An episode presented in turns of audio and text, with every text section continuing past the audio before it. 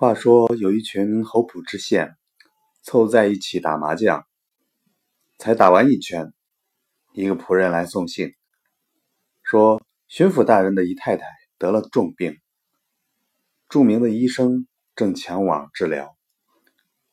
大家一听，立即推倒牌局，争先恐后的站起来寻找自己的衣服帽子，纷纷呼喊奴仆备马抬轿。急欲赶到巡抚的官邸进行探望，正扰攘之间，又一奴仆进来，说得病的不是姨太太，是巡抚的老娘，而且已经医治无效，撒手而去了。大家相视而笑，说：“太夫人先逝，巡抚大人需回家丁忧，再也管不着咱们了。来来来。”打完这一局，明天早上再去吊唁也不迟。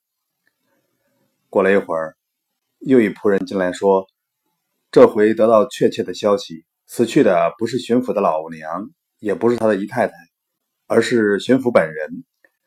现在巡抚中乱了套了，幕僚正在写报告，请总督派人来补缺。”众人立即齐刷刷的脱了衣服，重新入局，连声说。奶奶的，差点耽误了大好时光！赶紧摆上，打个通宵。